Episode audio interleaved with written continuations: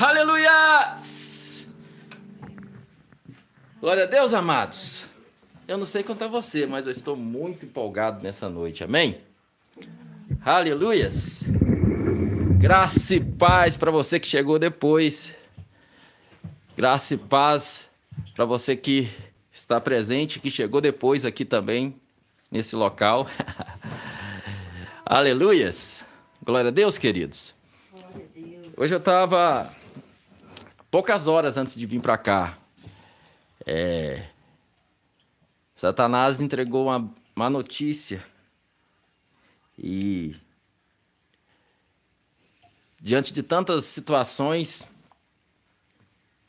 a vontade que tinha é de jogar a toalha e falar: não dá mais. Cheguei a falar: não dá mais, chega, chega, chega, chega, não dá mais.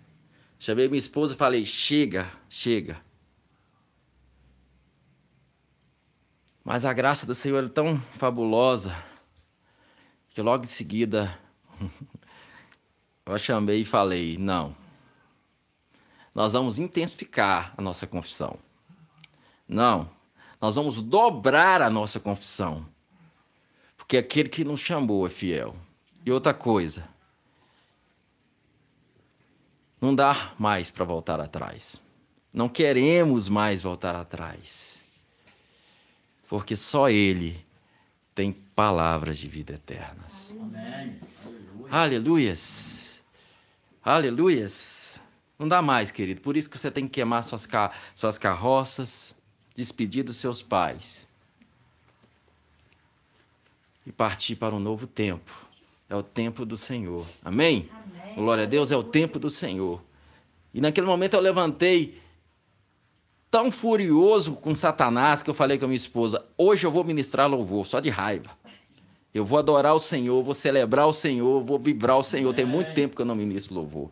Eu falei com meu irmão: traz violão, que hoje eu vou ministrar o Senhor. Aleluias! Amém. Glória a Deus! Resistiu o diabo e ele fugirá de vós. Nós resistimos adorando o Senhor. As nossas armas não são carnais, mas poderosas em Deus. As nossas armas Amém. não são carnais, mas poderosas em Deus. Aleluia. Aleluias! Glória a Deus! Glória a Deus! Como diz aquela canção que Gabriel Guedes canta e alguns outros. Assim que eu luto minhas guerras, parece que eu estou cercado, mas sou guardado por ti. Amém. Aleluias! Pode até parecer que estou cercado, mas eu estou guardado por ti. Amém, amados? E sobre essa alegria, essa vibração de quem é mais que vencedor em Cristo Jesus, consciente que na cruz do Calvário já está resolvido, tetelestai, está consumado. O final já foi dado.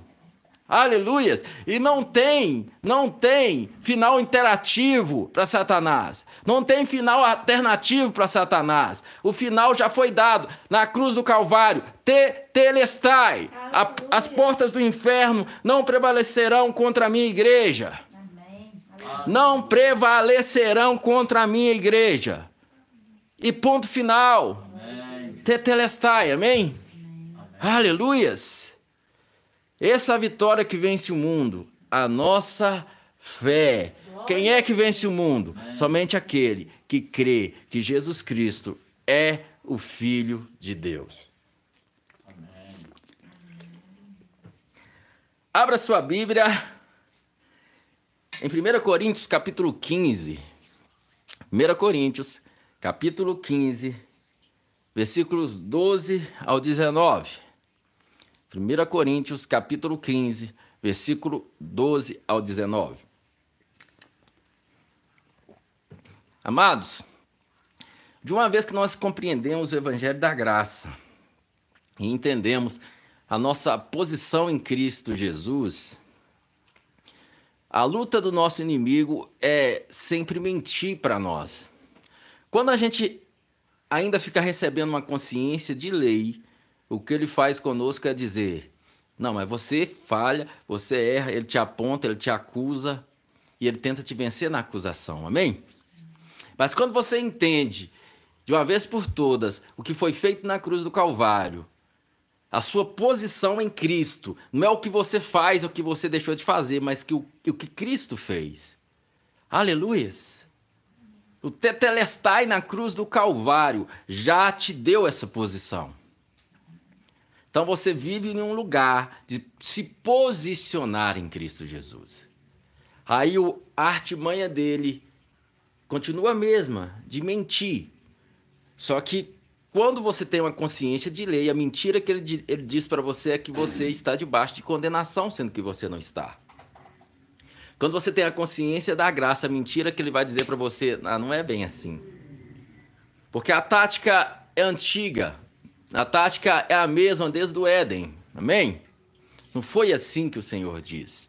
Não importa qual a posição, a posição de Adão e Eva é uma posição de vencedores. Tudo perfeito, não faltava nada, tudo tranquilo, tudo suprido.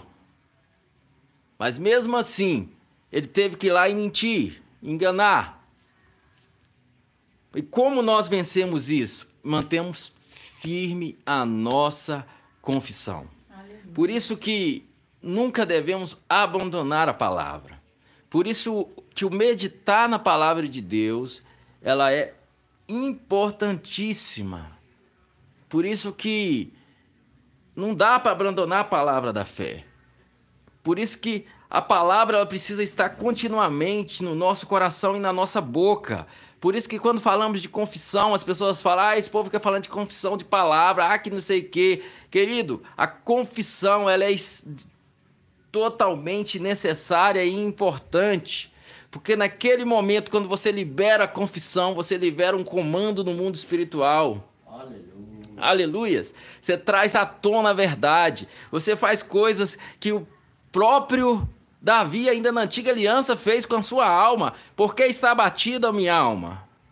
Porque se entristece.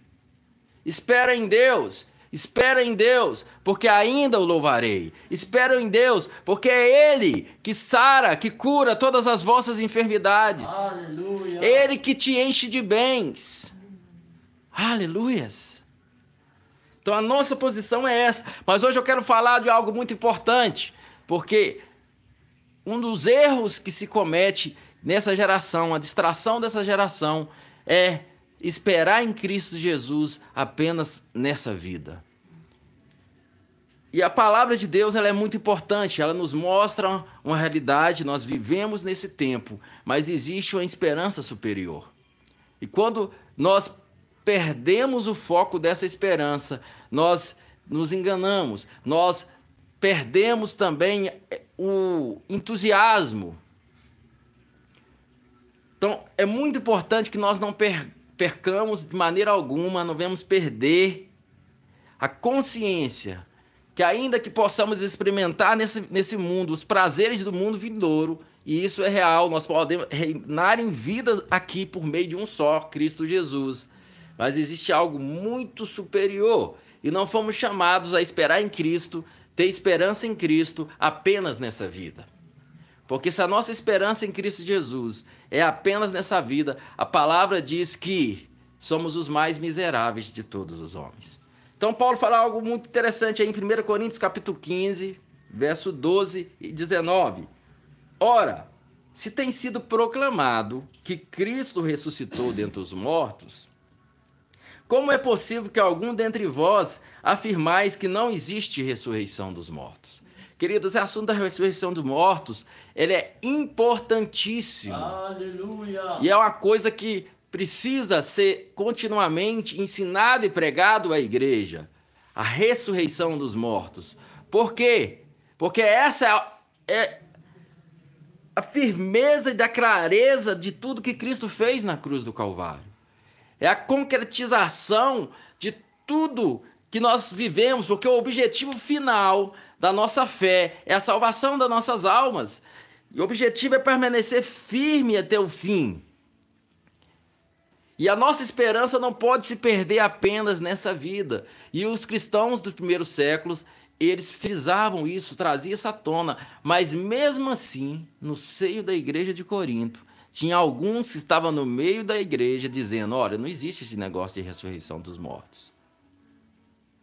E por mais que às vezes você não ouça isso teologicamente no seu dia a dia, mas é algo que o tempo todo o nosso inimigo quer colocar na nossa mentalidade. Não, tudo acaba aqui. A vida acaba aqui, tudo, tudo se resume a isso aqui. Para que você queira viver nessa vida como que sua vida baseasse só nessas coisas. Mas existe uma esperança superior, amém? Existe uma esperança muito superior. Então alguns estavam dizendo no meio dos irmãos da igreja: olha, não tem mais esse negócio de ressurreição. E Paulo fala: ora, se nós temos sido proclamado que Cristo ressuscitou dentre os mortos, como é possível que alguns dentre vós afirmais que não existe ressurreição dos mortos? Verso 13: Então, se não há ressurreição dos mortos, nem mesmo Cristo ressuscitou. Vê aí aonde pega a chave? Não se trata apenas de um assuntinho. Ah, ser, ah, não, ah, beleza. Para que esse assunto de ressurreição de mortos ou não? Mas a chave está: se não há ressurreição de, dos mortos, então Cristo também não ressuscitou. Aleluias. Aí Paulo fala no verso 14: se Cristo não ressuscitou, é inútil a nossa pregação. É inútil a nossa pregação, como igualmente é improdutiva a vossa fé. Então isso é muito importante. Há quem acredite no Jesus histórico. Tem gente que acredita que é fato, é, é historicamente comprovado. Jesus existiu, ele é real. Muita gente acredita na existência de Cristo. Mas muitos nós não acreditam que ele ressuscitou.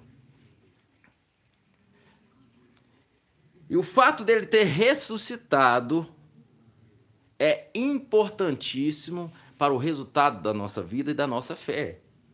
Eu vou abrir só um parênteses aqui em 1 Tessalonicenses, Jesus, que Jesus morreu e ressuscitou. Da mesma maneira, devemos crer que Deus, por intermédio de Jesus, trará juntamente com ele os que nele faleceram. Amém? Então a ideia de que Cristo ressuscitou é a esperança também que a nossa vida não se resume a essa passagem aqui. E se nós perdermos esse foco, perdermos essa esperança, nós vamos viver aqui como se tudo basea baseasse nas conquistas desse mundo. Eu preguei uma palavra em Curvelo semana retrasada falando sobre a diferença de vencer em Curvelo, semana retrasada falando sobre a diferença de vencer o mundo e vencer no mundo. Existe uma grande, uma grande diferença em vencer o mundo e vencer no mundo. E muitos cristãos estão se perdendo porque eles acham que vencer no mundo é vencer o mundo. E nós não fomos chamados para vencer no mundo, mas vencer o mundo. Então, vencer no mundo pode te ludibriar, vencer no mundo pode te enganar, pode trazer para você uma falsa sensação que está tudo bem. Mas fomos chamados para vencer o mundo. Aleluias! Glória a Deus! E sim, podemos reinar em vida por meio de Cristo Jesus. Sim, o Senhor pode te colocar numa posição de destaque no mundo, num sentido é, financeiro, no sentido é, é, é, é conhecido mundialmente. Pode. Pode acontecer? Pode. Mas não se engane com isso ser vencer o mundo. E eu havia falando que o nosso Senhor Jesus, ele venceu o mundo. Mas como que ele venceu o mundo? Quando ele estava já para ir para a cruz, ele chega ali e fala: Olha, eu estou falando com vocês do que tudo que vai acontecer para que vocês em mim tenham paz. Nesse mundo vai haver aflições, mas tem de bom ânimo. Na versão que a gente fala, tem de fé e coragem. Eu até falei, às vezes você tem fé, você acredita, mas está faltando coragem. Tem hora que você tem que ter coragem. Se levantar com coragem. Tem hora que é isso, é o que aconteceu agora. Eu não deixei de crer, mas eu tenho que estar tão ferrenho, eu falo assim, eu me levanto em coragem. Eu parto para cima, porque a vitória já é nossa pelo nome de Cristo Jesus, conquistado para nós na cruz do Calvário. Aleluia. Aleluias. Aí ele fala: Eu venci o mundo. E como é que o nosso Senhor da glória venceu o mundo? Ele venceu o mundo lá na cruz do Calvário. Ele venceu como quando o mundo estava apontando para ele, chamando ele de perdedor. Ele venceu como muitos estavam zombando dele. Tu és o filho de Deus? Desce dessa cruz. Ah, quero ver realmente, quero ver se não fez tantos milagres. Salva a ti mesmo. Salvou a tantos, mas não salva a ti mesmo. Sabemos que um dos ladrões ao seu lado zombou dele. Salva-te e salva nós também. Então, ali na cruz do Calvário, aparentemente, ele estava perdendo. Para o mundo, ele estava perdendo. E quando o apóstolo Paulo fala em Romanos, em Hebreus capítulo 12 ou 13, se eu não me engano, que fala olhando firmemente para Jesus, autor e consumador da nossa fé. Mas ele continua falando, como é que é olhando para ele? Copiando o exemplo dele. Ele fala, ao qual, ao qual, por causa da alegria que lhe estava proposta, suportou a ignomínia, não fez caso da ignomínia, não fez caso da vergonha, não fez caso do desprezo, mas permaneceu. Aleluias. Então, se você não saber a alegria que te está proposto, você pode se vender. Então, a gente precisa entender que existe uma alegria que nos está proposta. Deus nos fez uma proposta sobremodo excelente. E se a nossa pregação se resumir, nós, nós da graça pregamos, declare fé, viva da fé, declare, receba, você é próspero. Nós declaramos, mas se a nossa pregação se resumir apenas nessa vida, corremos o risco de achar que tudo se para aqui. Mas a proposta que existe para nós é muito superior. Então Jesus sabia da alegria que lhe estava proposta. E é lindo isso. É muito lindo isso, porque às vezes nós pregamos muito na, na graça, né? Nós somos contra barganha, não se faz barganha com Deus. Deus não se faz barganha, nós recebemos pela fé. Mas esse Deus que nos dá pela fé também nos faz promessas. Esse Deus que pela fé nos dá uma coisa também nos promete algo.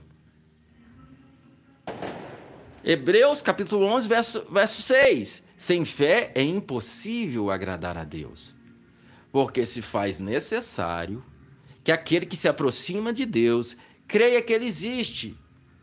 Aí parece que tem um ponto final, né? Mas não tem um ponto final. Creia que ele existe e que ele é galardoador daqueles que o buscam. Aleluias! galardoador daqueles que o buscam. Ele recompensa aqueles que o buscam. Deus, ele não quer apenas que você saiba que ele existe, mas ele quer que você entenda que ele é galardoador, sim. Ele é galardoador daqueles que o buscam. Existe uma recompensa, existe um galardão. Existe algo que está proposto para nós, que permanecemos em fé. E a galeria dos, hebreu, dos heróis da fé é linda. E tem umas coisas que eles falam muito bonito sobre Moisés. Ele fala que Moisés, de olho, de olho nas promessas superiores, de olho naquilo que ele ia receber de Deus. Vai lá em Hebreus capítulo 11 depois, lê o Heróis da Fé. Porque Moisés ele sabia, ó, sabendo que tinha promessas superiores, ele preferiu sofrer com o povo do que por um pouco tempo experimentar os deleites, né? Os prazeres do pecado. Porque ele visava algo. Ele visava algo. Amém, queridos? Então é um erro nós não apontarmos a eternidade. Muitos anos nós vivemos num, paradigma perigoso também, que só olhar para a eternidade e, tipo assim, a pessoa ela achava que ela não tinha que pensar em nada na vida, pensar em ter nada na vida, não pensar em, em construir nada. É um erro teológico, concordo. Mas existe um outro extremo perigoso que leva à apostasia da fé. Se eu me focar apenas nisso, esquecer de algo superior. Porque o que vem para nós, o que vem depois é muito mais superior. E se nós não entendermos, de fato, a alegria que nos está proposto, proposta, nós vamos viver nessa terra e vamos simplesmente achar que tudo se resume isso aqui. Aleluias! Glória a Deus! E é isso que Paulo está falando. Se Cristo não ressuscitou, é vã a nossa fé. Verso 15. Pior que isso, seremos considerados falsas testemunhas de Deus, porque contra ele testemunhamos que ressuscitou a Cristo dentre os mortos. Todavia, se é verdade que os mortos não ressuscitam, então ele também não ressuscitou. Olha que forte isso. Porquanto, se os mortos não ressuscitam, nem o próprio Cristo ressuscitou. E se Cristo não ressuscitou, a vossa, é, a vossa fé para nada serve. E continuais a viver nos vossos pecados. Olha o que, que Paulo fala aqui. Então, a consciência da morte e da ressurreição de Cristo é fundamental, porque além que me linka ao fato que ele ressuscitou, ele é a primícia dos que dormem, nós também que dormirmos em Cristo, ressuscitaremos também, recebemos um corpo glorificado. Mas é o fato de que a sua morte e a sua ressurreição que é completa. Não se baseia apenas na morte de Cristo, mas na, também na ressurreição de Cristo. Romanos capítulo 4, verso 25 diz assim: Ele foi entregue à morte para pagar alguns dos nossos pecados, que está aí? Que, tem gente que acha que é só alguns dos pecados, né? Porque ele, porque ele fala, eles falam assim: não, Jesus morreu na cruz lá no passado, aí, aí morreu pelos meus pecados, beleza. E só que agora, agora eu preciso pagar e merecer. Não. Ele foi entregue à morte para pagar todos, todos, todos os nossos pecados. Mas aí não tem ponto final. Mas ressuscitou para a nossa completa, completa justificação. Ele não ressuscitou apenas para a gente receber alguma justificação, mas completa justificação. Então, nós somos, além de perdoados, somos justificados. Amém? Amém. Glória a Deus. Amém. É diferente de alguém chegar assim e falar, e, e falar assim: você está perdoado. Beleza, você está perdoado. Você tem uma dívida, não vou cobrar a dívida de você, não. Você está perdoado. Mas não foi só isso que aconteceu conosco. Além de perdoados, nós fomos justificados. Amém? Glória a Deus. Glória a Deus. Não há nenhuma mancha naquele que está em Cristo Jesus. Essa é a nossa condição. Isso é o que o Evangelho da Graça simples e perfeito de Cristo Jesus traz. Agora, meus queridos, eu tenho orado nos últimos tempos, eu tenho conversado com alguns outros pastores que têm pregado a graça, e nós temos orado, e eu clamo a você que ore, vamos orar por uma situação que é preocupante. As pessoas hoje estão recebendo o Evangelho da Graça, que é o que tinha que ter recebido, muitos que sofreram ali recebendo peso, recebendo, é, é, tá debaixo de cabresto, mas muitos estão recebendo hoje o Evangelho da Graça e simplesmente não, estão mais preocupados em mais nada. não querem congregar, não querem ouvir uma palavra, não, não, não, não, não, não assiste uma palavra, não assiste uma pregação. A fé se sustenta por ouvir a palavra de Deus. Amém? A fé se sustenta ouvindo a palavra de Deus. Querido, não abandone o costume de congregar, o costume de meditar na palavra, o costume da oração. Você não faz isso hoje mais para ser aceito por Deus.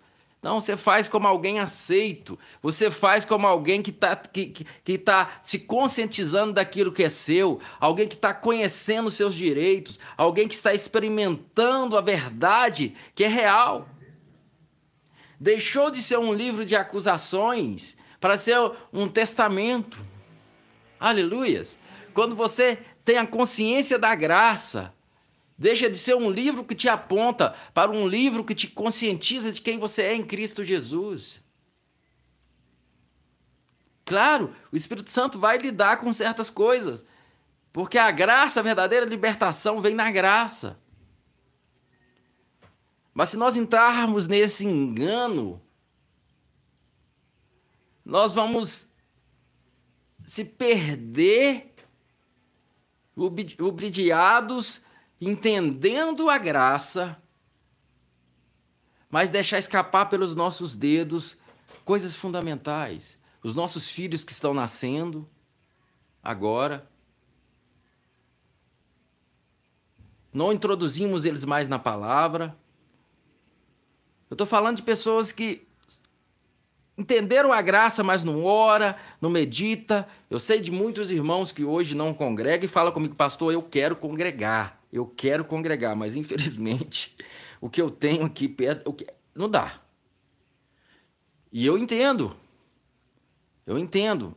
Quando a gente pega essa palavra da graça, quando a gente entende a simplicidade do evangelho da graça, infelizmente não dá para ficar sentar e ouvir outras coisas. É difícil, não dá. Em vez de você sair bem do lugar, você sai pior. É porque você está ouvindo algo que não está em sintonia com a verdade. Você já entendeu que você está numa nova aliança e você vai para um lugar que está te conscientizando você de uma velha aliança. E eu entendo. Mas eu quero chamar a atenção de você que não não está orando, não, não medita na palavra, não ouve uma pregação, não reúne com, os, com, com amigos cristãos, com irmãos. Querido, é muito sério isso. Jamais vou voltar para pregar a lei e o legalismo, porque não funciona. A lei nunca aperfeiçoou nada. Isso é tão verdade. Porque se ela tivesse poder de aperfeiçoar, as pessoas que ao ouvir a graça relaxa, não ia relaxar, porque a lei tinha aperfeiçoado alguma coisa. Na verdade, eu tenho costume de dizer: a graça só revela a sua verdadeira é, condição e maturidade espiritual. Então, quem nasceu de novo não vai para o pecado. Não estou falando de ir para o pecado, porque não vai, não tem como. Você nasceu de novo, você tem a semente de Deus. Mas eu estou falando de deixar de usufruir da intimidade com Deus e aos poucos, querendo ou não, você vai perdendo coisa por falta de posicionamento. Não é porque o inimigo tem autoridade sobre você, ele não tem, mas por falta de posicionamento. Então nós não ficamos lá na regrinha do pode ou não pode, conversinhas de ah, não sei o quê, pode ouvir isso, não pode ouvir isso, pode ouvir aquilo, não pode ouvir aquilo, pode fazer isso, não pode fazer aquilo. Mas é uma pergunta que você tem que se fazer. Não é sobre posso ou não posso. É sobre o que que tem sido prioridade na minha vida. Sobre ao redor do meu relacionamento diário, da minha vida diária. O quão se envolver com Cristo está. Aleluias. Você precisa trazer essa análise, querido. Porque o próprio Paulo fala assim: eu temo que assim que, que, que Satanás não vem enganar vocês da mesma forma que ele enganou Eva. A palavra fala, ainda na, no, na, na nova aliança fala, o nosso inimigo ele anda ao derredor, rugindo como um leão, nem leão ele é, fingindo de leão, buscando quem possa tragar. Ele não tem poder de te destruir, ele não tem poder de te mandar mais para o inferno se você nasceu de novo, mas ele vai fazer de tudo para que você seja inoperante. Para que você não frua no seu chamado e no seu propósito. Para que você viva nessa vida como mais um. Aleluias. Sem expressão nenhuma.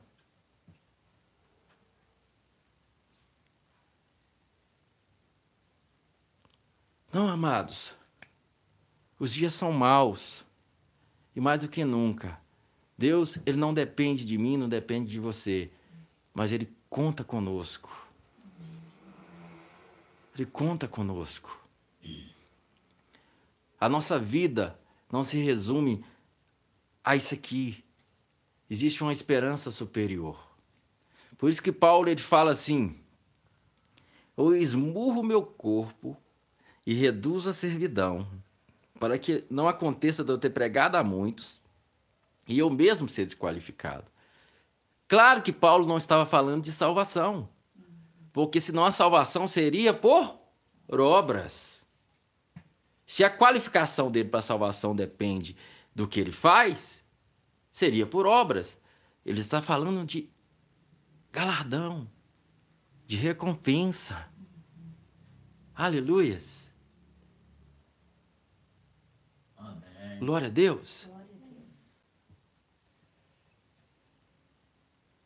A nossa vida não se resume a esse tempo que passamos aqui.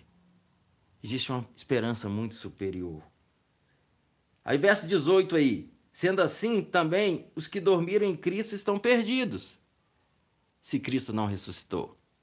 Mas verso 19, Paulo fala uma chave muito importante. Ele fala: ora, se a nossa esperança em Cristo, por isso o título aí é a esperança do cristão. Se a nossa esperança em Cristo se restringe apenas a esta vida, somos os mais miseráveis de todos os seres humanos. Amém? Então nós temos é, fatos muito importantes para a gente é, refletir.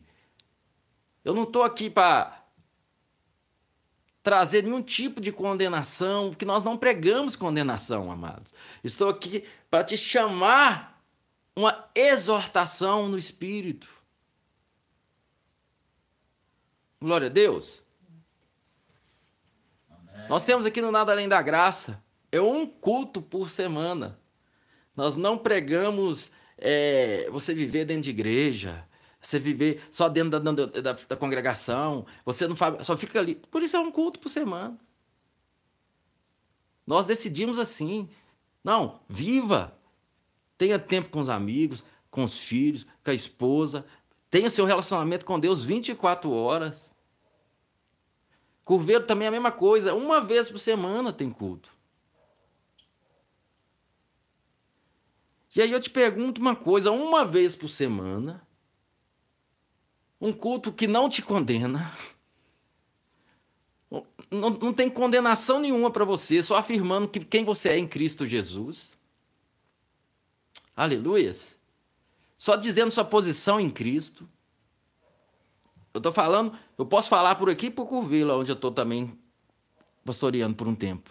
Ninguém te condena, ninguém põe peso nas suas costas, ninguém faz. Só te fala de quem você é em Jesus. Só traz a realidade de Cristo na sua vida.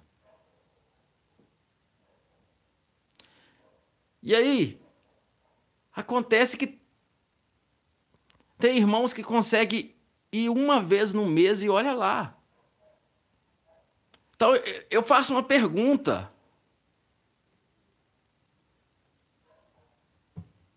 Parece, quer dizer, né? Parece que gosta de apanhar. Porque na lei tá lá, ó descendo a lenha todo dia. te batendo na palavra, te chamando de pecador, te pondo acusação e não sei o quê, jogando coisa. E as pessoas tá lá todo dia. Todo dia. Se tiver ora, oração semana. Oração. Toda e na vigília Campanha de Daniel. Então, amados, eu quero te trazer uma conscientização, porque nós não pregamos condenação. Mas eu preciso te exortar em amor. Muito cuidado. Aí é nesse contexto que Paulo fala. Nós somos livres. Pela graça, nós somos livres hoje. Foi para a liberdade que Cristo vos libertou. Mas não use da liberdade para ocasião de libertinagem. Amém? Querido, não use isso. Agora, não é por isso que eu vou voltar a pregar a lei para você, porque eu não vou. Porque é um engano. Se você frequenta, se você que, não, que, que hoje não frequenta, não, não frequenta e frequentava na lei, aquilo era um engano. Você nunca frequentou por amor a Jesus. Você frequentou por barganha. Então, jamais vou voltar para lá. Mas agora eu quero te conscientizar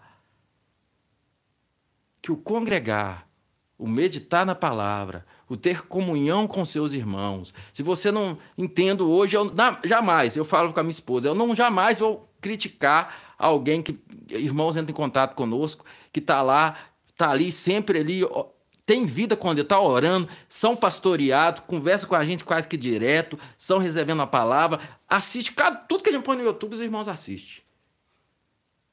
Eu jamais vou pegar um irmão desse aí e vou falar assim: não, irmão, você se vira, você tem que ir para essa congregação perto da sua casa aí, aonde prega a lei. Não vou, não dá para fazer isso. Porque eu seria hipócrita, porque nem eu consigo. Mas eu quero falar com você você que está aqui, você que, que às vezes tem a oportunidade de congregar aonde é pregada a graça, aonde é ensinado graça, é ensinado Jesus, graça. Não estou falando para você deixar de viver para estar tá ali. Mas quando eu, eu deixo de ter comunhão com o irmão, eu estou deixando de receber do irmão, mas também estou deixando de liberar algo para o meu irmão. Amém? Glória a Deus. Então eu quero te trazer essa reflexão, porque a nossa vida não resume isso aqui. Existe algo, existe pessoas sofrendo nesse mundo. Existem pessoas que precisam ser alcançados por esse evangelho da graça. E a nossa união, a nossa comunhão é importante. A igreja orando. Você vai ver na, na, na, sempre a igreja reunida orando. Os irmãos tendo comunhão, é o partir do pão. Ainda mais hoje nós temos essa facilidade de entender como os irmãos antigos de CA, onde encontrar CA. Esses irmãos que entram em contato comigo aí de várias partes do Brasil. Ah, se eu, se eu desse para mim entrar no carro aqui e, e, ir lá pelo menos uma vez por semana, sentar na, na casa deles e levar a ceia e, e, cear com eles. Mas infelizmente é longe.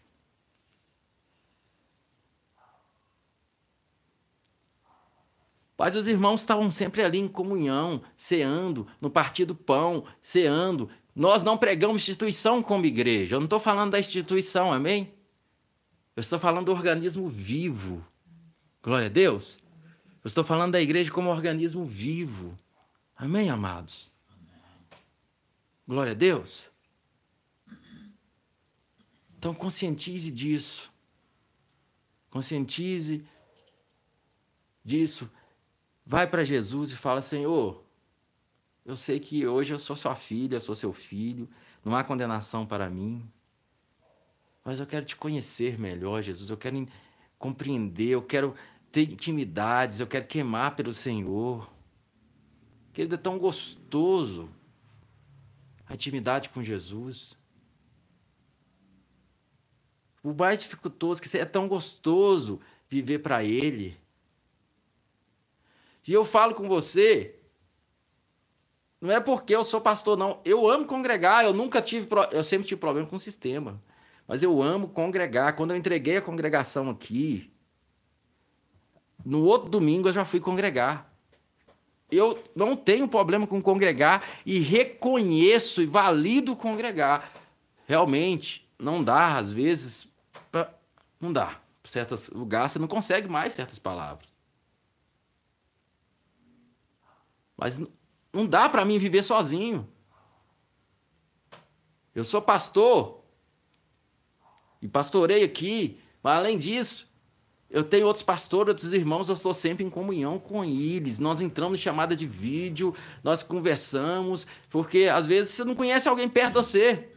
Mas às vezes algum irmão que está assistindo a live junto com você e faz amizade. Tá aí na live aí comentando aí no YouTube, faça amizade. Conversa, de vez em quando chama, faz uma chamada de vídeo um com o outro e conversa. É disso que eu estou falando.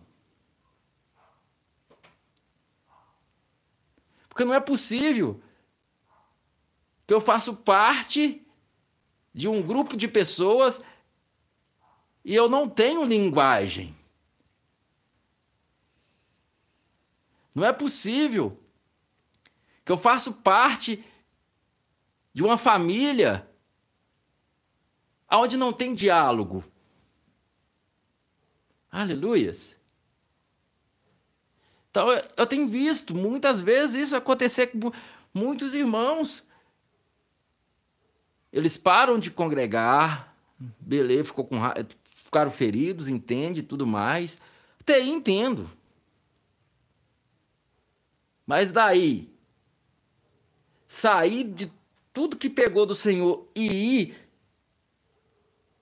de cara para o sistema mundano e depois virar e culpar a instituição, culpar o pastor, isso não tem a ver com pastor e com instituição. O fato de você não congregar, até entendo. Mas o retrocesso, meu irmão, vamos acordar. O retrocesso. Eu até entendo. Eu já tive ferido com a igreja, tive, eu entendo. Até entendo aí. Vamos tratar, vamos curar, vamos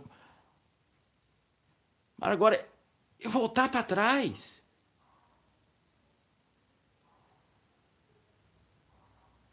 Você está entendendo? Eu não perdo tempo com coisas bestas que igreja evangélica fica até hoje no debate besta. Pode ver, mas esquecer aquele lá, não pode ouvir. Eu não perco tempo com isso. Porque não é, é uma hipocrisia. Os que pregam contra música secular assistem filme secular. Então a questão não é se pode ou não pode, a questão é. Ah, não tem problema, porque a música ali é bonita. A questão é. 90% das músicas que você ouve é o quê? Ou 100%? Aí que está o erro. Você está entendendo? Glória a Deus. A questão não é, ah, eu tenho que ficar todo dia dentro de uma instituição congregando. Nós não pregamos isso. A questão é, quando que você vai, quando que você congrega?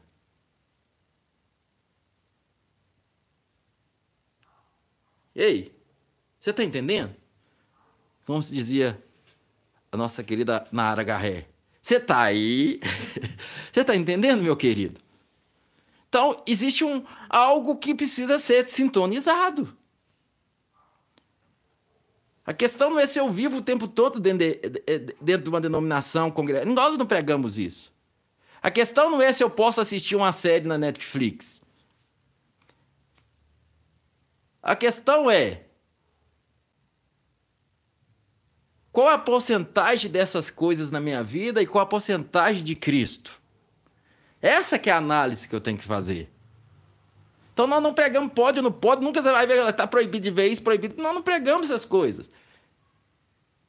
Porque isso não transforma.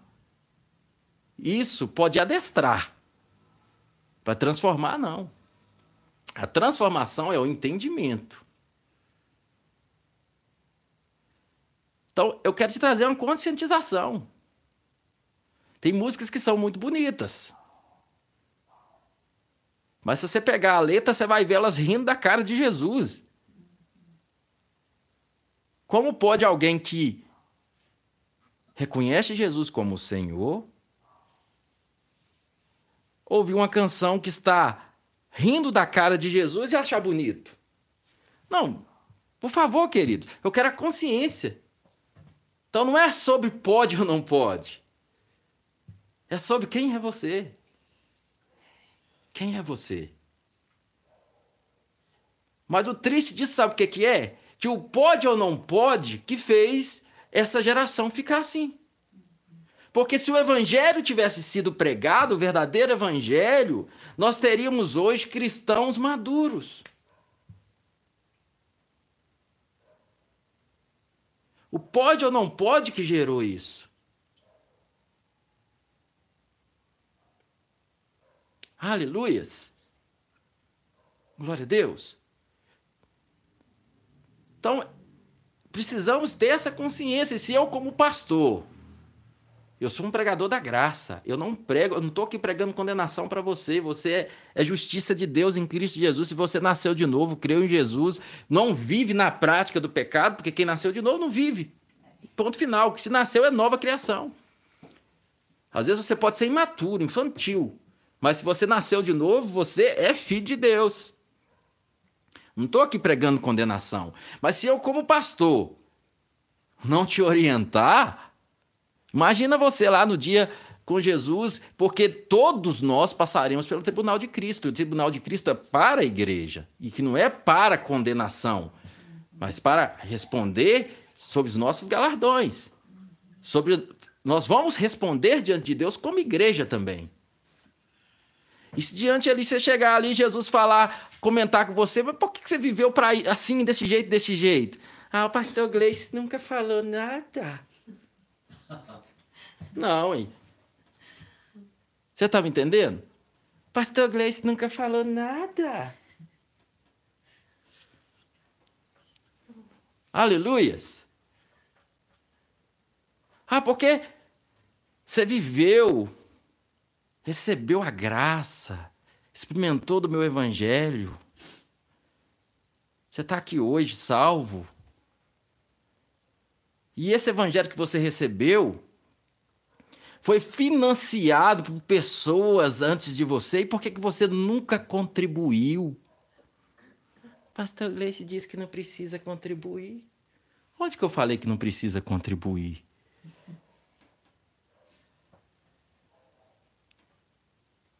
Eu falo que você é livre. Se você não quiser, eu não vou te enganar, você já é abençoado. E ponto final. A sua bênção não está condicionada ao que você contribui. Aleluias. É uma questão de consciência.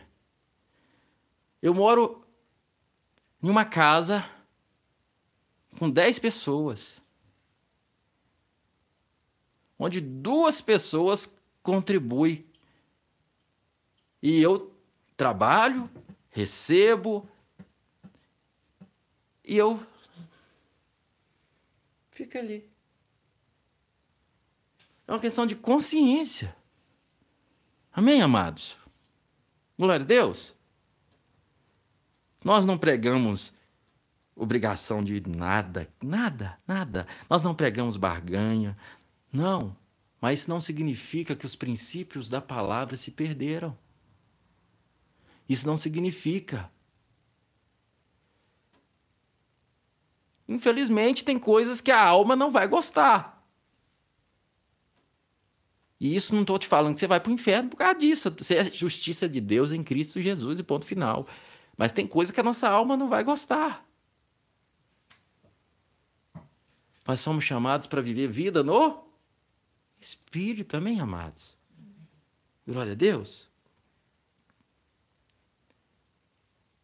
Então, a palavra de hoje é uma palavra de exortação. Qual que é a sua esperança? É, se resume a esse mundo? Sua esperança se resume a esse mundo? Como é que eu sei, pastor, se está resumindo a esse mundo ou outro? Em que você está investindo mais? Naquilo que se perece ou naquilo que é eterno? A pergunta está aí. Aonde está a sua esperança? Porque aonde está o seu tesouro, aí estará o teu coração, meu amado. Aleluias!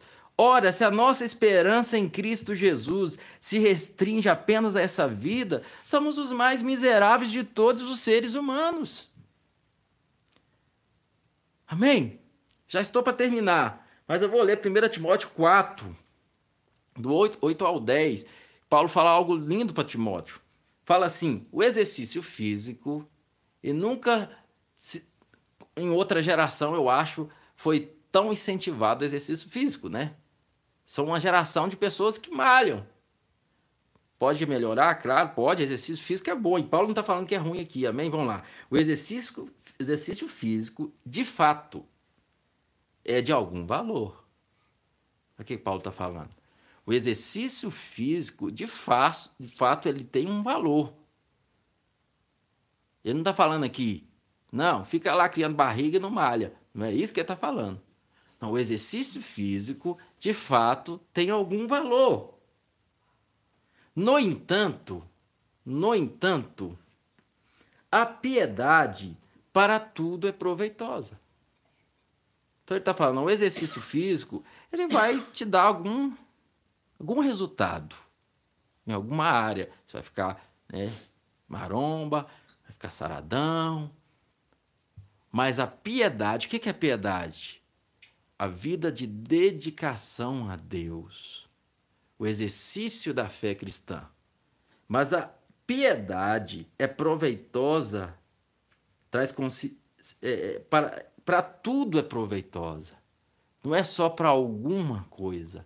A piedade para tudo é proveitosa. Aí ele fala no verso 9: esta palavra, ou esta e esta afirmação é digna de crédito. Em algumas versões é digna de aceitação, é digna de crédito e plena aceitação, pois é justamente para isso que trabalhamos e lutamos, porquanto temos depositado nossa esperança, olha a esperança aí, no Deus vivo, o Salvador de todos os homens, especialmente dos que creem. Então o que, está dizendo para Timóteo? Ó oh, Timóteo, o exercício físico, ele tem seu valor. Mas ele se resume nessa vida aqui. Mas a piedade para tudo é, é, é, proveitosa, por quando traz consigo a promessa da vida presente e futura. A piedade ele traz um resultado tanto no seu presente como no seu futuro. Aleluias! A piedade, ela vai dar, te dar um resultado na sua vida aqui, porque a vida de dedicação a Deus tem um resultado, é maravilhoso, mas não para aqui. Ela também vai para o meu futuro. Agora, o exercício físico vai ficar aqui. Você acha que se você morrer, morrer marambão assim, ó, fortão, você vai ressuscitar e vai receber o corpo de, de maromba lá, o mesmo corpo. Não. Nós vamos receber um outro corpo, muito melhor do que está aqui. Mas não vai ser esse. Você não vai levar o seu, a, a, a sua barriga de tanquinho. Sua barriga de tanquinho daqui. Você pode até receber uma nova lá. Mas essa aqui você não vai levar. Amém? Então é isso que Paulo está nos exortando. Amém, queridos? A nossa vida, a nossa esperança não se resume a isso aqui. Então, quando Paulo vai falar de galardão, em 1 Coríntios capítulo 3, 3, que ele fala lá, cada um vai receber do Senhor de acordo é, o chamado que Deus entregou para ele, há uma recompensa, e ele chega a falar, olha, se o que... É, eu pus o fundamento, e ninguém pode construir por outro fundamento. O fundamento é Cristo. Quem está construindo em outro fundamento a não ser Cristo, já está tá fora de tudo. Mas se você está em Cristo, nasceu de novo, está em Cristo, seu fundamento é Cristo. Amém. Aí Paulo fala, mas cada um veja como ele está construindo, como constrói sobre esse fundamento. Porque que, o que alguém construiu o seu fundamento for ouro, prata ou pedras preciosas, o fogo vai vir e vai ficar. Mas se for madeira, feno e palha, vai se queimar. Mas todavia vai ser salvo pelo fogo. Se a obra de alguém se queimar, ele vai ser salvo pelo fogo. Então, ele está em Cristo Jesus, mas as obras dele se queimou. A nova aliança fala o tempo todo sobre galardão. Não pense você que não existe galardão. A salvação, querido, a salvação, você creu em Jesus Cristo, você recebeu a salvação. Agora, o galardão e tudo que você faz para Deus é pela graça. Mas você também pode escolher fazer isso aqui, ó. Cruzar os braços. Você é salvo pelo fogo. Mas não é muito mais gostoso ouro, prata e pedras preciosas? Aleluias. Aí Paulo está exortando Timóteo, um bispo, pastor de pastores, coordenava ali em Éfeso. E ele fala: o exercício físico ele tem algum valor, mas a piedade é proveitosa para tudo, porque ela não se resume apenas nessa vida. Você tem proveito nessa vida e também na vindoura. Aleluias. 2 Pedro 3,13 vai dizer assim: Todavia, confiados em Sua promessa, esperamos novos céus e nova terra, onda onde habita a justiça. Amém, amados? Amém.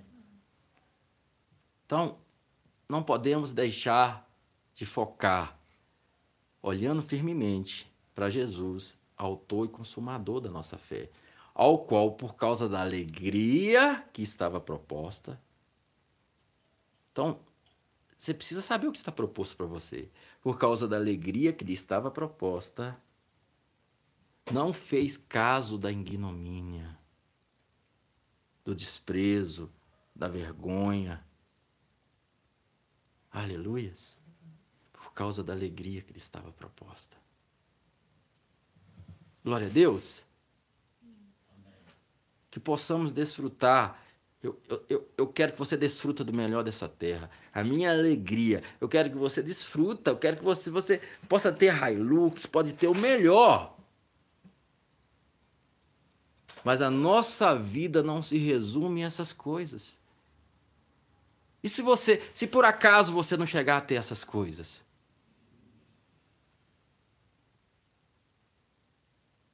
E se tem essas coisas? Glória a Deus.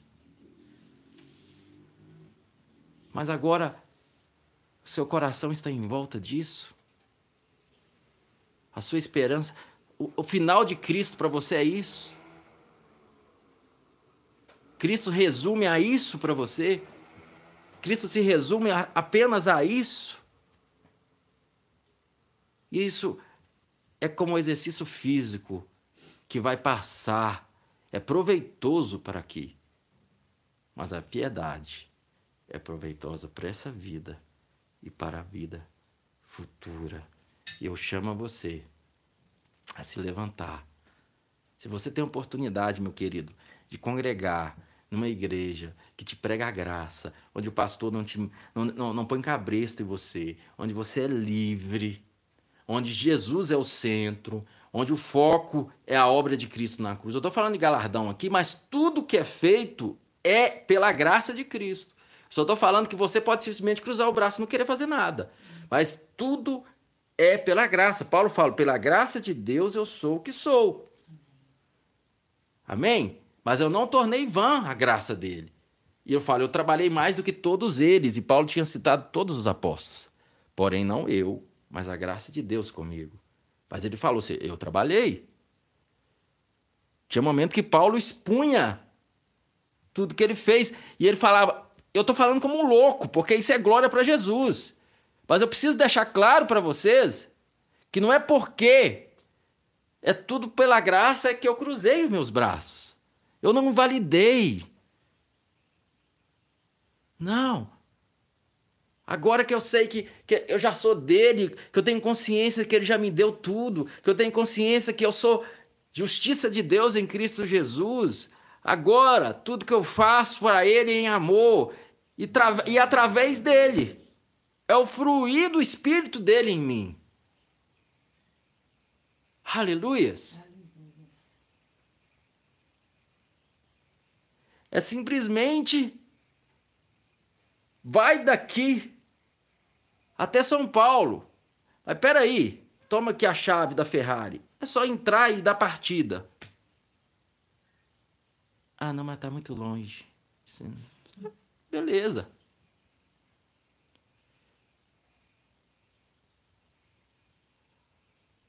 Então, na graça, pastorear é debaixo dessa graça. Que eu me glorie, que eu glorie no Senhor, que tudo é graça que Ele dá. Mas eu posso escolher cruzar os braços e não fazer nada. Mas eu sei da alegria que me está proposta. Você sabe da alegria que te está proposta? Será que você sabe da alegria que está proposto para você? Tenha consciência da alegria que te está proposta. Amém? Então, se você congrega numa igreja que te prega a graça, que te prega Jesus, que não te põe cabresto, que não te obriga a fazer nada, que não exalte as obras dos homens, mas exalte a obra de Cristo. Onde não te dá uma listinha do pode ou não pode, Valoriza, meu querido. Não só por causa de você, que às vezes você se acha, talvez se acha tão pronto que não precisa de mais nada, mas as pessoas que vão chegar ali. Você é fundamental para ajudar aquele irmão na caminhada. Amém? Glória a Deus. Mas se você hoje não tem um lugar para congregar, não fique só Tenha comunhão com os irmãos, tenha comunhão comigo, tenha comunhão com algum pastor, tenha comunhão com algum irmão, conhece um outro, tenha comunhão, faz chamada de vídeo, faz alguma coisa, mas não fique só. E comece a orar ao Senhor. Senhor, eu estou aqui, eu quero congregar sim, no entendimento da graça. Então, eu clamo, Senhor, para que venha trabalhadores. Eu clamo, Senhor, que venha pastores para essa região. Ora ao Senhor. Porque essa graça que estão pregando aí, de que eu não preciso congregar e ter comunhão com os irmãos, querido, é perigosa. A igreja não é instituição, ponto final. Já falei isso aqui. Mas não é por causa disso que eu vou invalidar que a igreja é sim uma comunhão de pessoas. Isso está claro na nova aliança. A igreja é sim uma junção de pessoas. É uma assembleia, eclesia, é assembleia dos santos. A igreja sim é uma reunião dos que creem. A igreja não sou eu, a igreja somos nós. Amém? A igreja não sou eu, a igreja somos nós.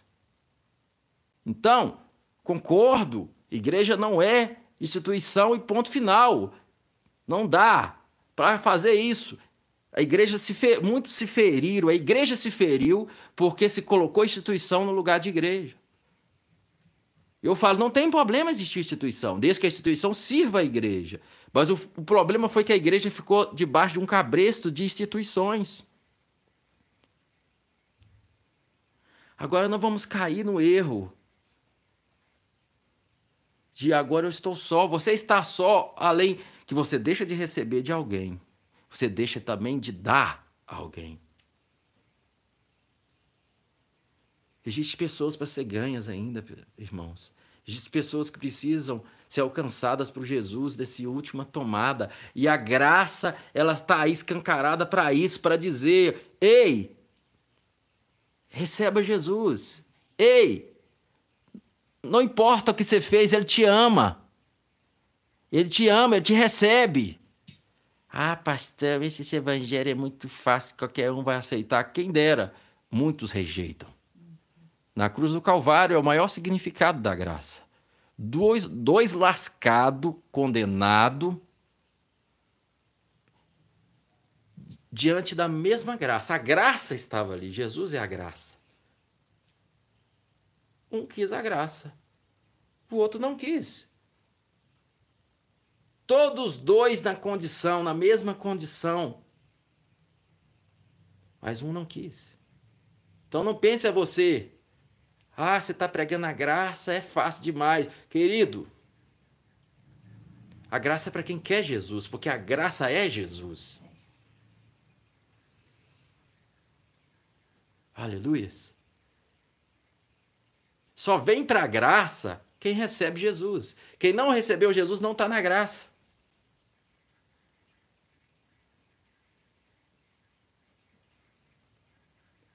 E esse é o maior julgamento de todos que vai ter sobre a terra.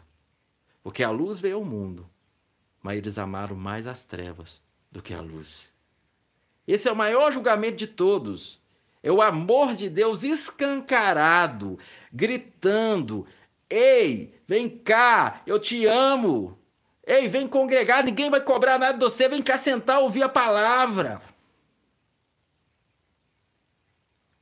Vem, Jesus te ama, Jesus está te chamando, creia nele e receba a libertação de todos os seus pecados. Creia em Jesus Cristo e será salvo. Se torne justiça de Deus pela fé. E mesmo assim muitos vão dizer: não. Isso é papo furado.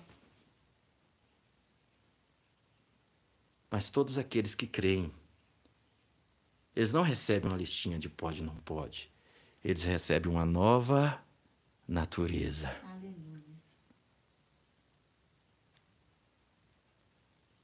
Aleluia. Nós estamos na dispensação da graça. E essa é a última dispensação. E esse essa revolução da graça que está vindo no mundo todo é um soar é um soar avisando que as trombetas está para tocar. Porque a graça é Deus clamando, é Deus clamando e chamando por toda a terra. Vem, vem, vem. Porque o desejo de Deus é que todos sejam salvos. E não para por aí. Chegue o pleno conhecimento da verdade. Quem é a verdade? Jesus. Chega o pleno conhecimento do seu filho. Mas será que você vai deixar o pastor Gleice pregando sozinho? Será, meu querido? Tudo bem, se é a justiça de Deus. Mas será que você vai deixar o pastor Gleice pregando sozinho?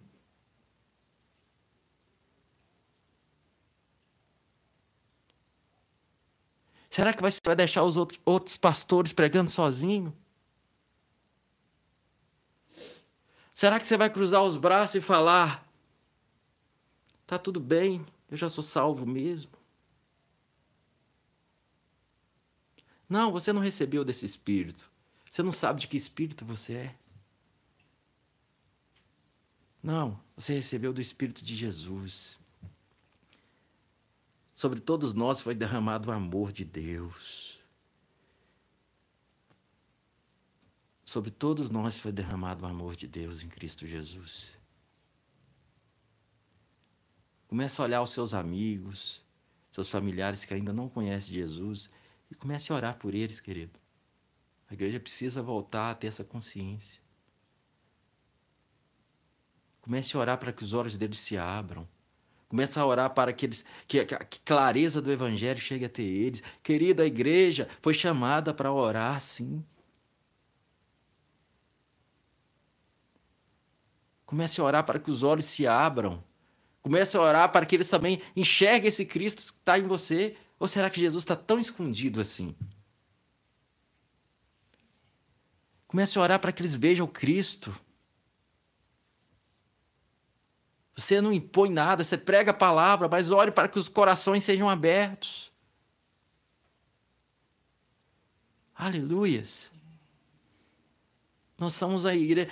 O fato de entendermos a graça só nos dá muito mais responsabilidade. Né? O filme do Homem-Aranha tem, tem, tem uma frase que eu acho maravilhosa. Com grandes poderes, maiores responsabilidades. Amém? Na graça você recebe muito mais poder.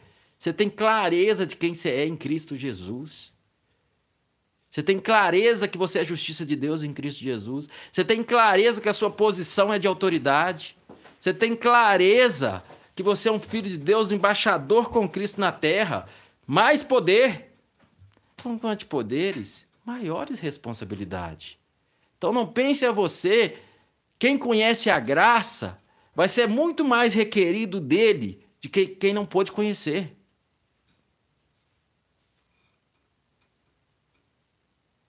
Quem não teve clareza. Mas como pode eu ter recebido tanto e guardado só para mim? Yes, yes. Eu não sei quanto a você, mas eu fico empolgado com essa palavra. Então entenda, meu querido, eu não estou aqui condenando você que não está congregando, que realmente não tem congregação perto da sua casa, está difícil, eu sei. Glória a Deus que você tem comunhão, continue tendo comunhão. Mas se você não está tendo comunhão, tenha. Faça amizade. Tem outro irmão, você conhece é só da internet? Ô irmão, vamos fazer uma chamada de vídeo, vamos conversar um pouco. Faz uma chamada de vídeo uma vez por semana que seja. Conversa. Tenha comunhão tenha comunhão e ore. Ore, Senhor, sim, quero sim uma congregação aqui na minha região, na minha cidade, uma congregação que prega a graça. Porque aonde a igreja de Cristo estabelece, há sim uma diferença, ainda mais se é o evangelho da graça. Eclesia também é chamados para fora. Chamados para uma assembleia pública.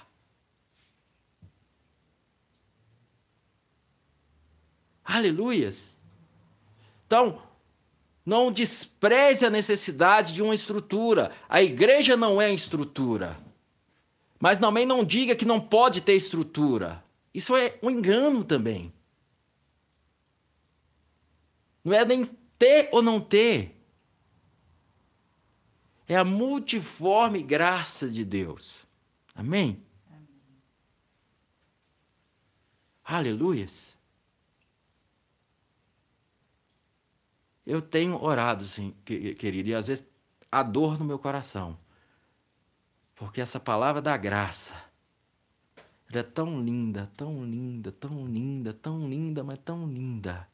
E dói no meu coração quando eu vejo, às vezes na televisão ou algum lugar, igreja cheia de pessoas ouvindo lei e os da graça, recebendo graça e guardando para si mesmo. Dói, Dói. Querido, dói, dói. Tem doído demais no meu coração. Não. Não se, não se pega uma luz, uma lâmpada e esconde debaixo da cama. Amém? Mas ela precisa ser colocada onde ela possa trazer clareza para quem passar por perto. Você não recebeu a graça para se esconder numa caverna. O que faz aí Elias? O que faz aí Elias? Você não recebeu a graça para se esconder numa caverna. Amém? Você recebeu a graça para proclamar: Ei, eu tenho uma boa notícia para você. E a boa notícia não é condenação, A boa notícia é que, crendo em Cristo Jesus, recebendo Jesus, você é justificado. Porque Cristo Jesus morreu. A morte dele foi para pagar todos os seus pecados. Mas ele também ressuscitou para a nossa completa justificação. E é gratuitamente. Porque o salário do pecado é a morte, mas o dom gratuito, gratuito. Isso é para aqueles que dizem, é, de, é, é, pela graça, mas não foi de graça, não. Sim, não é de graça para você, porque Jesus pagou. Mas o, do, mas o salário do pecado é a morte, mas o dom gratuito de Deus é a vida eterna. Como eu posso ver pessoas tentando pagar por algo que é gratuito e eu me calar porque eu já sei que eu posso entrar de graça? Como eu posso me calar se eu vou num evento aonde eu sei que eu posso entrar de graça e tem gente tentando pa pagando ingresso e eu sei que eu posso. Ei, você não precisa mais pagar ingresso. Como eu posso me calar? E entrar calado para desfrutar e permitir que outros paguem enganado. Aleluias. Estou tentando terminar. Queridos, isso tudo porque algumas horinhas, uma hora e pouco atrás, eu estava para jogar a toalha. Mas aquilo que parecia ser, que para muitos tem a aparência de destruição, para nós é vitória. Aleluias. Aleluias. Glória a Deus. E agora eu vou terminar mesmo. Para vocês não se cansar de mim, amém? Então, meu querido, eu continuo pregando a graça. Eu não tenho condenação para você. Eu continuo pregando a graça, não tem outra coisa para pregar. Eu não vou, eu não dá, o sistema não dá para mim. Desistir não dá mais. É graça. Só que, por favor, a sua vida não se resume apenas isso aqui. A graça não é só para agora você saber que você não é mais condenado, que você é justificado. Glória a Deus. Mas você também foi chamado para falar isso para outro. Porque foi dado a nós, isso é para todos os crentes, o ministério da reconciliação. A graça não é só para você receber, a graça é para você compartilhar. Aleluias. Ah, pastor, mas eu não sei pregar, não sei o quê. Você tem várias formas de compartilhar. Sirva com um diácono. Poste um versículo. Oferte, contribua. Tem várias formas de você compartilhar. Só não cruze os braços, meu querido. Só não cruze os braços. Porque Jesus já fez tudo. Mas ele se manifesta na terra pela igreja. É a igreja que é o corpo de Cristo na cruz da, na, na, na face da terra. Se o corpo quietar e ficar aqui, vai ficar ruim. Esse corpo se move em amor. Como alguém que, ei, beleza, eu estou livre, não há correntes em mim. Mas eu preciso dizer para outros. Eu preciso fazer como aquela mulher samaritana, desprezada, rejeitada, que ninguém dava nada por ela era julgada pela cidade, com certeza. O horário que ele ia buscar, as pessoas tinham nojo dela. Mas olha o exemplo dessa mulher. Quando ela entende quem é o Messias, ela poderia dizer: Eu vou dizer para esse povo? Eles não vão acreditar, eles que se lasque. Eles me julgam. Mas não, essa mulher foi logo contar: Eis o homem que me diz tudo da minha vida, não é este o Cristo? Não é este o Cristo? Aleluias! Aleluias! Ah, pai, obrigado. Obrigado pela oportunidade de estar aqui ministrando a tua palavra, Senhor. Obrigado, Jesus. Obrigado, obrigado, obrigado, obrigado, porque é graça sobre graça. Obrigado porque a tua graça não me deixou desistir. Obrigado porque a tua graça não me deixa desistir. Obrigado porque pela graça de Deus é que eu sou o que sou.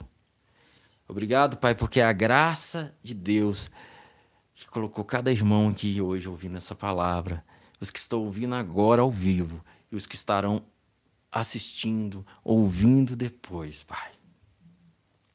Pai, em nome de Jesus, como ministro do Evangelho de Cristo, em nome de Jesus eu rejeito, eu repreendo toda estagnação espiritual, toda estagnação ministerial na vida dos meus irmãos que estão hoje no entendimento da graça.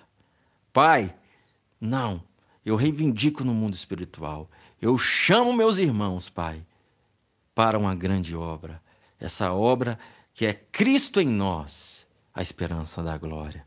Que possamos proclamar esse evangelho, seja a forma que cada um tem, cada um de acordo com aquilo que o Senhor deu a cada um, mas que não venhamos, Pai, cruzar os braços, sabendo que temos temos em nós o Evangelho dentro de nós e temos um ministério da reconciliação. Pai, que cada um agora também entenda que não está debaixo de condenação. O Senhor não está condenando ninguém aqui. O Senhor está falando com filhos. Que ninguém saia daqui agora achando, ah, não sei o quê, ah, eu não sou nada. Não, você é justo, filho de Deus. Ninguém saia daqui, ah, que o Espírito Santo está me incomodando. O Espírito Santo não incomoda ninguém. O Espírito Santo ministra.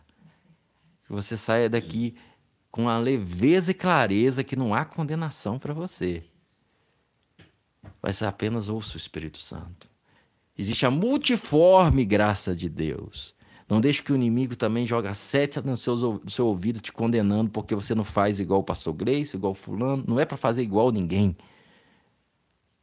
Ouça o Espírito Santo. Ouça o Espírito Santo. Amém, querido? Ouça. Aleluias. Aleluias. Ouça o Espírito Santo e ele vai te mostrar como que a partir de hoje você vai investir em amor no reino de Deus. Investir em amor na proclamação do Evangelho. Aleluias. Obrigado, Pai. E receba a cura agora, você que está enfermo na consciência que a cura não é porque você merece ou deixou de saber. A cura está disponível para nós, porque Cristo conquistou para nós na cruz do Calvário. Amém? Seja curado em nome de Jesus. Você que está é, enfermo na sua alma, receba cura em nome de Jesus. Síndrome do pânico, caia por terra em nome de Jesus. Receba o alívio que Cristo te deu na cruz do Calvário. Você que está acorrentado na sua, na sua vida e na área financeira, em nome de Jesus, caia por terra, porque você é próspero em Cristo Jesus. Todas as amarras financeiras caiam por terra em nome de Jesus. Você se levante como um filho de Deus, mordomo daquilo que o Senhor te entregou através de Cristo. Em nome do Senhor Jesus Cristo. Aleluias. Amém e amém. Amém, queridos? Você que de livre e espontânea vontade, em amor, né? Você não é obrigado a nada, mas você, de livre espontânea vontade, em amor, em consciência, quiser contribuir com esse ministério financeiramente, independente do valor, você tem o que você precisa aí abaixo. Amém? Glória a Deus. Ore por nós, eu preciso da sua oração, você contribui orando Ore por nós, não deixe de orar. Amém? Glória a Deus. Amanhã. Amanhã tem live de manhã, às 10 horas da manhã, com a pastora Mari, minha querida esposa. O Instagram dela está aí na descrição, amém? E na sexta-feira nós temos mais uma palavra dentro do dia a dia de quem vive na graça. Vai ser a última ministração nessa série do dia a dia que quem vive na graça. O Senhor está me dando uma outra direção. E é uma palavra tremenda. Mas esse dia a dia de quem vive na graça, você já assistiu, assista de novo, recomende, compartilhe com alguém. Aqui na descrição, a partir de agora, cada toda transmissão ao vivo e vídeos postados da agora em diante vai estar fácil para você na descrição a playlist o dia a dia de quem vive na graça. Essa playlist tem sido maravilhoso na vida de pessoas que estão chegando hoje no entendimento da graça, vida no espírito. Então, se você não assistiu essa playlist, não deixe de assistir aí. 14 vídeos de Deus para você. Amanhã vai interar 15, amém? Vai ser 15. E aí, partir daí, o Senhor vai estar tá me dando uma outra direção aí, a gente vai conversando sobre isso, amém? Mas, muito obrigado. Amanhã, 10 horas da manhã, e na sexta nós estamos juntos novamente aqui, nesse mesmo canal, amém? canal Nada Além da Graça. E nesse mesmo horário também. Nesse mesmo horário, nesse mesmo canal. Isso, isso, isso, isso. Aquele abraço, meus queridos. Nós somos o povo mais feliz, querido. Nós somos o povo mais feliz da face da terra. Porque o Deus Todo-Poderoso habita em nós, a alegria habita em nós, o fruto do Espírito é amor, alegria. Fruto do Espírito também. Obrigado por vocês. Abraço.